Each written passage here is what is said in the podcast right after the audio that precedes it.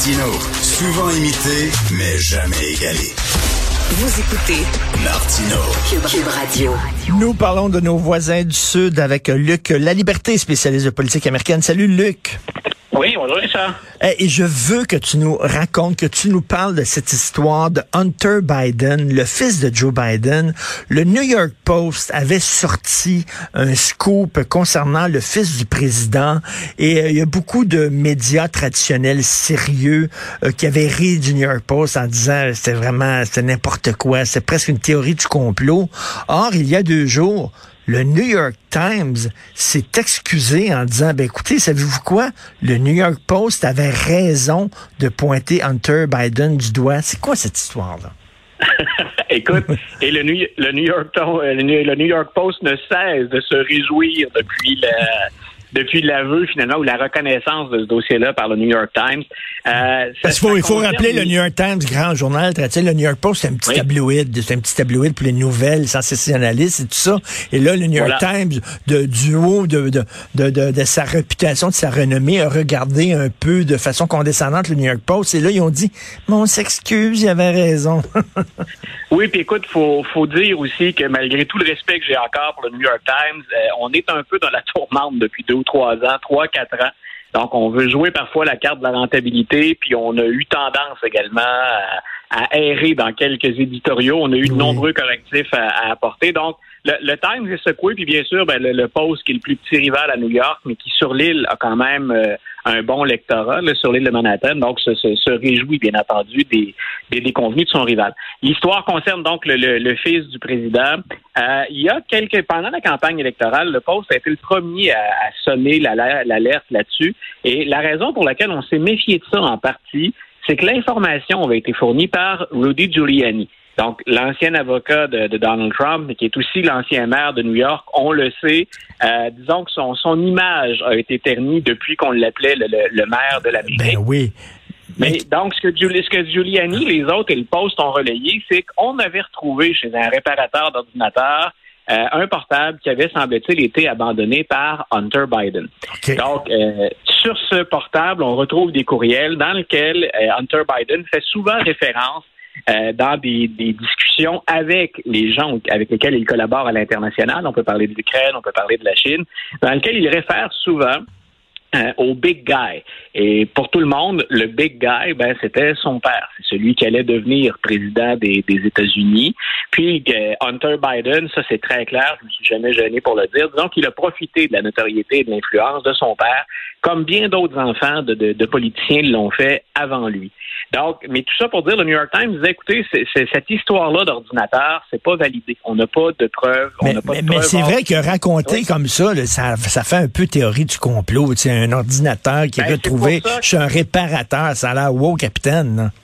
Oui, puis c'est qu'on on a nié cette histoire-là pendant longtemps. Et moi, ce que je déplore du côté de la Maison-Blanche et de Joe Biden, c'est euh, on peut comprendre qu'on ne veuille pas trop approcher de ce dossier-là parce que c'est vraiment le caillou dans la chaussure de Joe Biden. Mais en même temps, je trouve qu'on n'est pas parfaitement transparent dans cette histoire-là. Et il y a des questions très sérieuses à se poser sur ce qu'a fait Hunter Biden. Maintenant, pour revenir à ce fameux portable, il y a une chose que le Post n'a pas mentionnée. Et je pense que c'est Richard Etu dans la presse qui l'avait relevé plus tôt cette semaine et j'ai trouvé que c'était c'était bien de le faire. Hunter Biden dit carrément dans les messages euh, oui, j'ai un accès au président, c'est mon père. Puis on sait qu'ils ont même partagé l'avion à l'époque où euh, Air Force Two, finalement, l'avion du vice-président. On sait même qu'ils ont voyagé tous les deux, le père et le fils Biden, à bord de, de l'avion euh, du vice-président des États-Unis. Mais il prend quand même la peine dans un courriel de préciser, euh, ben oui, je, moi, je- mon père sera là et je voyage parfois avec mon père, mais il n'est pas question que j'enfreigne des lois sur le lobbying. Et c'est important, cette information-là, parce qu'Hunter Hunter Biden, il est suivi depuis l'époque de Barack Obama euh, par le, le- le fisc aux États-Unis, mais aussi par la justice. Donc, il y avait de très lourds impôts qui étaient demeurés impayés. Il l'a fait, il l'a payé. Mais on continue de, de scruter son dossier. On ne l'a pas encore accusé formellement, Euh, mais il aurait euh, fait du blanchiment d'argent, puis il aurait défié effectivement Ah oui. aux règles, ouais, aux règles de lobbying. Donc, quand les opposants de, Joe Biden reviennent avec l'histoire d'Hunter Biden, il y a vraiment quelque chose de louche et quelque chose pour lequel Joe Biden euh, donne l'impression de marcher sur des œufs, puis pour lequel, je répète, mais il n'est pas parfaitement transparent. Là où c'est un inconvénient pour le président, c'est pas le premier à avoir un membre de sa famille qui, est problématique. On pourrait remonter à Jimmy Carter, on peut remonter à Bill Clinton. Euh, c'est déjà arrivé que, que, des membres de la famille jettent de l'ombre un peu ou se livrent à des activités qu'on n'aurait pas aimé avoir à endosser ou être associé à ça si on était président. Euh, mais dans le cas d'Hunter, c'est que ça enlève la crédibilité de Biden chaque fois qu'il veut attaquer Donald Trump ou des rivaux euh, qui ont effectivement, euh, écoute, le, président Trump a quand même six membres de son entourage qui sont retrouvés derrière les barreaux. donc ça, ce sont des faits, c'est avéré, il y a eu condamnation. Mais tant aussi longtemps qu'il ne parle pas de son fils ou qu'il ne dévoile pas les activités ou les discussions qu'il a eues avec son fils au, sujet de certains dossiers chauds, ben ça, laisse bien entendu ben aller toutes sortes de, rumeurs. Et Luc, on le sait que apparence de conflit d'intérêt, apparence de trafic d'influence, c'est comme s'il y en avait eu. C'est aussi grave. Là. Oui, puis les, règles aux États-Unis font en sorte que ça, va rester problématique si on ne change pas les règles. C'est qu'il y a entre profiter de la notoriété de ses parents puis impliquer ses parents dans ses affaires personnelles, euh, il y a un flou aux, États-Unis. C'est pas clair jusqu'où on peut aller si on est un enfant de, de, de politicien, de politicienne influent. Euh, c'est pas clair jusqu'où on peut exploiter ça. Il y a comme un vide avec mhm. lequel, je pense, la classe politique de Washington a appris ou gagne ou a intérêt à, maintenir ce, flou-là. Mais ça, dans la tête de bien des Américains, ça nourrit le cynisme qu'on a à l'égard de la classe politique, puis de la corruption, ou encore du népotisme, hein, cette idée de favoriser ses proches ou les membres de sa famille. Et Luc, corrige-moi si je fais erreur, parce que bon, j'ai des souvenirs très flous de cette histoire-là d'Hunter Biden, mais ça, ça impliquait pas l'Ukraine. Il me semble que l'Ukraine apparaissait cette histoire-là? Bien sûr que oui. Donc, il travaillait pour une compagnie, Borisma, qui faisait affaire avec, avec l'Ukraine, puis il a obtenu de lucratifs contrats aussi, ou en tout cas, on parlait de développer de lucratifs contrats avec la Chine. Donc, ça rattrape tout ça, c'est au cœur, ça revient. Euh, on, se rappellera de Joe Biden qui intervient contre Donald Trump. Donald Trump qui va, lui, subir une procédure de destitution, rappelle-toi, parce qu'il y avait eu ce, ce quiproquo. Ah, donc, euh, avec le président Zelensky, justement, il avait dit, ben oui, j'ai de l'argent du Congrès pour vous, mais en échange, on aimerait que vous nous fassiez une petite faveur. cette faveur était d'obtenir, justement, des informations euh, sur les relations de la famille Biden, sur le travail d'Hunter Biden et également sur l'implication potentielle de Joe Biden. Donc, l'Ukraine, elle est sur, c'est sur le radar des États-Unis depuis bien plus longtemps que la période actuelle. Donc, tout le dossier que Biden gère sur la scène internationale le rattrape par l'arrière. Et dernière anecdote sur Hunter Biden, et ça, j'essaie de me souvenir si on en avait discuté tous les deux, tu me corrigeras si, si j'ai tort, mais euh, Hunter Biden s'est découvert aussi dans les dernières années des talents de peintre. Et ah oui? moi, ce qui, moi, ce qui, moi, ce qui m'avait un peu troublé, ça devrait, je pense, troubler à peu près tout le monde, c'est que euh, Hunter Biden, qui, qui, qui est pas un peintre reconnu, qui n'était pas un peintre coté, ben, il sort d'écoute qu'il a une carrière fulgurante. C'est qu'on a mis des, des toiles en vente. Ça a été acheté dans certains cas par des galeries d'art mais les transactions euh, sont anonymes. On ne sait pas qui fournit pour ces toiles-là. Hmm. Et, les prix, et les prix exigés, euh, Richard, tiens-toi bien, pour une toile d'Hunter Biden, je sais que tu es un amateur d'art. Écoute, je ne sais pas si ça te tente de, de regarnir tes, murs ou de refaire ta collection. Euh, mais donc, Hunter Biden vend ses toiles pour des prix à l'heure de 75 000 à 500 000 dollars. Ben, attends, attends une minute, euh, puis en même temps, là, ça pose une question parce que, tu sais, la, la, bonne façon euh, d'être dans les bons, euh, dans, dans, d'être chum avec le président, c'est d'acheter une toile de son fils, tu sais. Ben voilà, c'est, là, c'est là où je disais que c'est trouble et c'est là où Joe Biden entretient le doute aussi. Ben jusqu'à, jusqu'à maintenant, il n'y a rien qui est illégal. Euh, mais on s'entend pour dire que si, par exemple, demain, euh, mes modestes émoluments de prof ne suffisent pas, si je me lance en, si je me lance en art, je serais étonné que mes premières toiles puissent se vendre autour de 100 000 euh, Tout à fait. C'est assez bizarre, là. C'est assez bizarre. Cela dit, est-ce que tu as déjà vu les toiles de George W. Bush? C'est pas pire. C'est pas mal. c'est un ben, bon peintre, je trouve. Ben voilà. Puis écoute, il, a, semble-t-il, développé. Il se refait une image aussi, M. Bush. Hein? C'est surtout quand on parle de l'Ukraine, quand on a, parlé de destitution, bien des gens lui remettent sur le nez, puis avec raison, l'implication américaine en Irak. Euh, M. Bush, dans une période normale où on faisait pas euh, montre de patriotisme autant après avoir été attaqué le 11 septembre, il a menti à la population américaine pour entrer en Irak. Et ça, normalement, c'est effectivement quelque chose pour lequel on aurait pu tenter une procédure de destitution. Donc, quand on entre illégalement dans un autre pays, euh, d'ailleurs, ça sert, hein, je ne sais pas si tu as, eu l'occasion d'entendre ou de lire la propagande russe ou encore les attaques des Russes euh, contre les États-Unis. Mais euh, ce que vient de faire Vladimir Poutine en Ukraine, il faudrait faire des nuances, mais il y a des Russes qui comparent ça à ce que George W. Bush a fait en, 2001 quand il ah, entre en Irak sous de faux prétextes. Puis après une fausse démonstration euh, à l'ONU, c'était quand même pas rien. Ben non, c'était pas. Non, non. Écoute, c'était épouvantable d'envoyer des jeunes se faire tuer sur des bases, sur des, des fausses allégations et de de voir que Tony Blair avait marché là-dedans aussi, euh, assez assez épouvantable. Tu as raison de le souligner.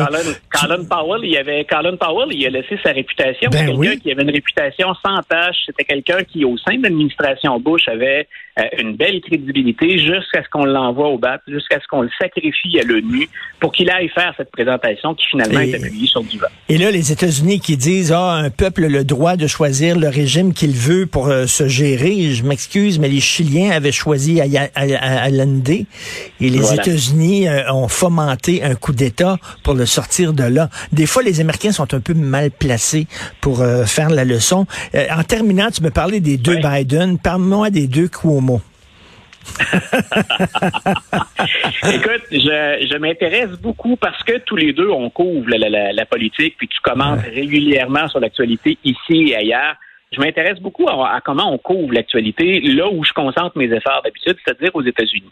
Et on, a remarqué, ça tout le monde le, le, sait, il y a une polarisation, puis même un engagement politique de certains réseaux. Et pendant la période, euh, pendant l'ère Trump, le moment où il descend hein, l'escalier roulant pour annoncer sa, candidature, euh, depuis ce temps-là, écoute, on a battu souvent des records de code d'écoute et on a comme enflammé ce qui était hmm. déjà une couverture politique tendue. CNN en a profité énormément de ça. Et euh, CNN, on l'a vu, a été durement éprouvé dans les dans les derniers mois. D'abord, il y a Jeff Zucker qui était le grand patron, on le pensait quasi inébranlable. Euh, dans la, la, la, foulée de l'histoire impliquant Chris Cuomo, il a dû céder son poste. Chris Cuomo, rappelons pour le bénéfice des auditeurs, hein, c'est celui qui euh, est le frère du gouverneur de New York à ben l'époque, Andrew Cuomo. Euh, CNN va, et semble-t-il, Jeff Zucker était d'accord avec ça, va laisser tomber la règle selon laquelle on n'interroge pas des membres de sa famille. Et on a eu une série d'entrevues entre les deux Cuomo qui étaient, les questions étaient très complaisantes. Non, mais ça, écoute, c'est surréaliste. C'est surréaliste qu'un journaliste euh, euh, interview son propre frère, qui est gouverneur, voyons. Oui, et carrément le, mettre en évidence. On, aurait même pu dire, ben écoutez, euh, on était, ce qui n'est pas le cas de CNN, mais on manquait de personnel, tiens, et c'est Chris qui va faire l'entrevue. on aurait pu dire, c'est, on aurait pu dire, c'est Chris qui va faire l'entrevue aujourd'hui. Non, non, on a fait ça à répétition. Puis on a profité du fait que la complicité des deux frères était tellement évidente que les gens ont trouvé ça sympathique. Mais on a appris ensuite que le frère, non seulement ça, moi, je trouvais qu'au plan éthique, ça, ça avait aucun sens. On a appris ensuite qu'alors qu'il était toujours à l'emploi de CNN, il travaillait ou il conseillait son frère dans une affaire de harcèlement sexuel qui va finir par avoir raison d'Andrew Cuomo. Et euh, Chris Cuomo, donc, a été par la suite congédié. Et là, il poursuit CNN pour 125 millions de dollars, disant grosso modo, la faute, c'est celle des patrons. Moi, j'ai été clair. Tout le monde savait ce que je faisais. J'ai mmh. informé tout le monde de mon mmh. travail. Ce sont les patrons qui ont mal géré ça. Et je pense qu'il a partiellement raison. Ben oui. C'est que CNN a maximisé, puis Jeff Zucker connaît euh, Andrew, euh, Andrew Cuomo, il connaît Chris Cuomo. Euh, ces gens-là se parlent quand ils sont pas en ondes dans la vie de tous les jours.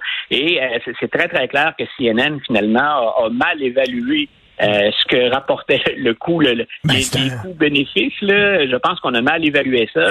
Et c'est tout le réseau qui est discrédité. Ben, écoute, imagine-toi le 98.5 FM qui dit euh, demain matin, euh, Paul, Paul Arcan va interviewer Pierre Arcan à l'époque où Pierre Arcan était ministre, là, tu sais. Voilà. Voyons. Et de, mémoire, il me semble que Paul Arcan s'était déjà engagé dès le départ à dire je, ne ferai pas ça. Ben, c'est sûr. pas d'entrevue. Ben voilà, les, les, les liens, peu importe la crédibilité, le travail solide, l'expérience, il reste quand même que c'est un membre de sa famille, puis que ça, ça prête flanc à la critique. Puis au plan éthique, je pense que tout le monde va s'entendre. Si on veut faire du journalisme sérieux, on ne fait ben, pas ça. C'est ça. Puis en plus, là, dans une période où justement les gens sont très sceptiques envers les médias, tu leur donnes des munitions, là. Voyons donc, d'un frère, un gars qui interviewe son propre frère qui est gouverneur. Alors, comme tu dis, là, effectivement, il y a une base pour sa, sa fameuse poursuite. Et écoute, rien qu'en terminant, je vais te faire sourire parce que je sais que tu aimes la culture américaine. J'ai vu qu'il va y avoir une nouvelle comédie musicale sur Broadway, une comédie musicale sur le tournage du film Jazz. Je sais pas ça va être quoi. Je sais pas ça va être quoi. Oh, le requin, le requin. Je sais, j'ai aucune idée ça va être quoi. écoute. Ah, écoute, on, on en fera probablement qu'une bouchée de jazz. Oh, c'est très bon. Merci, Luc. À bientôt. Bye. Salut, bonne journée.